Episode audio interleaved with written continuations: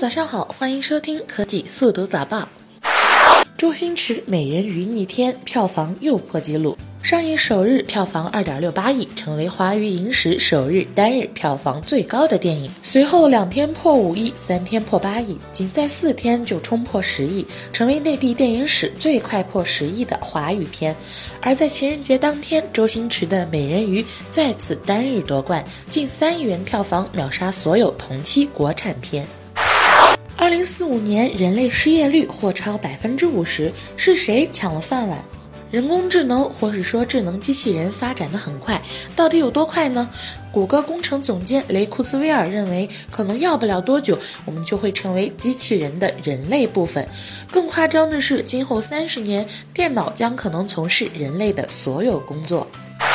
霸王条款：特斯拉保养涨价还不许转让。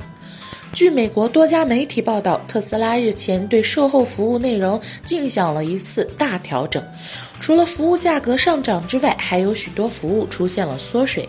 对消费者来说，影响最大的是不允许转让电动车的售后质保和保养服务套餐。